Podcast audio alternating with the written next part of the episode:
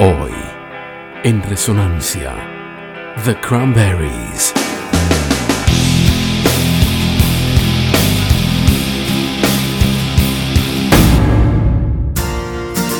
The Cranberries fue una banda irlandesa de rock alternativo que estuvo activa desde 1989 hasta el 2019.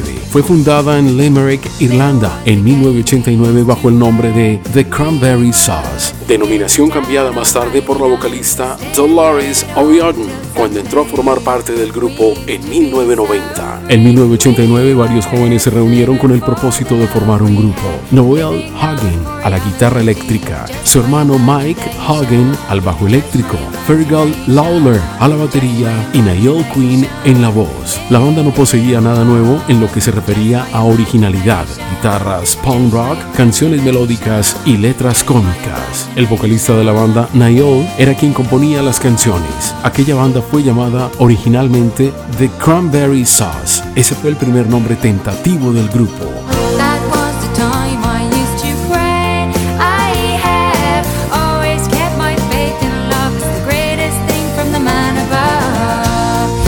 Tras la marcha de Niall Quinn de la banda en 1990, fue Dolores O'Riordan quien lo sustituyó como vocalista. A partir de entonces, The Cranberry Sauce pasó a llamarse solo The Cranberries.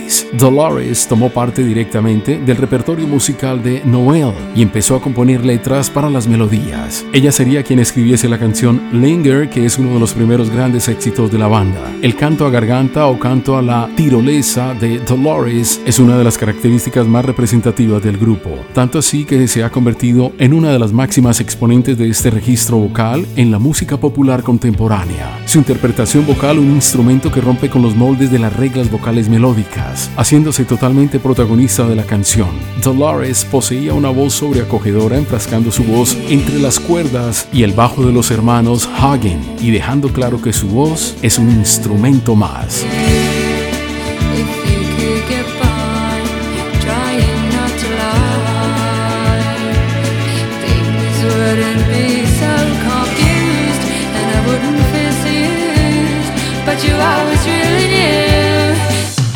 En 1990 rompieron con Zurich Records y firmaron con Island Records, que contaba en sus filas con PJ Harvey y U2. El grupo empezó a grabar su primer álbum producido por Stephen Strait. El primero de marzo de 1993 se publica el primer álbum de estudio del grupo irlandés, Everybody Else Is Doing It, So Why Can We? Musicalmente el disco fusiona el pop rock tradicional británico de finales de los 80 con el folk y los ambientes místicos irlandeses. Líricamente sus letras expresan un punto de vista ingenuo, donde Dolores abandona el mundo terrenal para adentrarse hacia un mundo idealista lleno de esperanza y sueños en el disco predominan canciones amables, afectuosas y afables para el oído. En este disco se encuentran los dos primeros grandes éxitos de la banda, Dreams y Linger.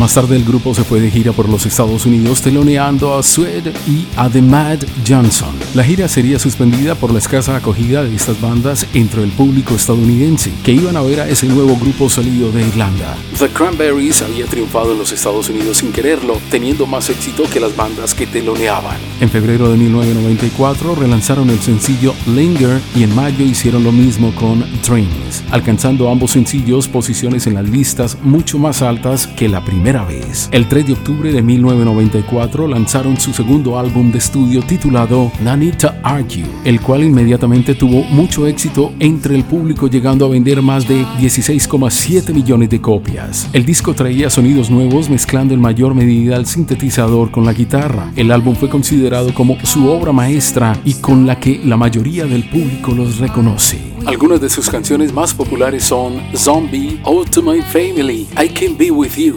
Just My Imagination, Promises y You and Me. Sencillos que gozaron de éxito comercial. Las canciones Zombie y Salvation están en el top de Billboard de las 300 canciones alternativas de todos los tiempos, ubicándolos en las posiciones 39 y 280.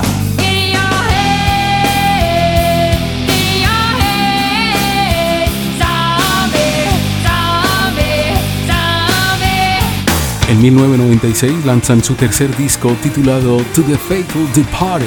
La mayoría de los críticos creían que no tendrían éxito con este disco, pero pocos días después de su lanzamiento se convirtió en un superventas, consiguiendo doble platino en los Estados Unidos, llegando a vender más de 10 millones de copias en el mundo. El álbum contiene los éxitos Salvation, When You're Gone y Free to Decide, entre otros.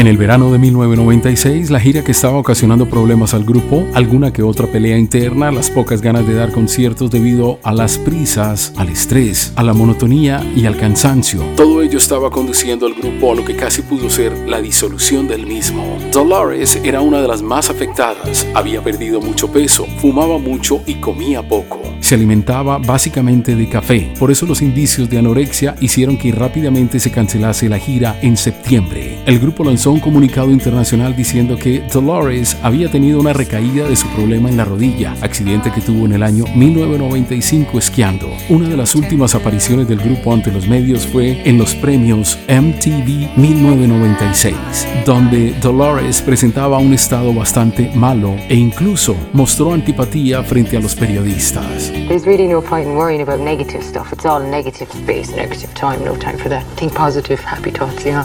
Is that in your music? Fue el martes 25 de agosto del 2009 cuando O'Riordan confirmó en la radio de New York en 101.9 el regreso de The Cranberries.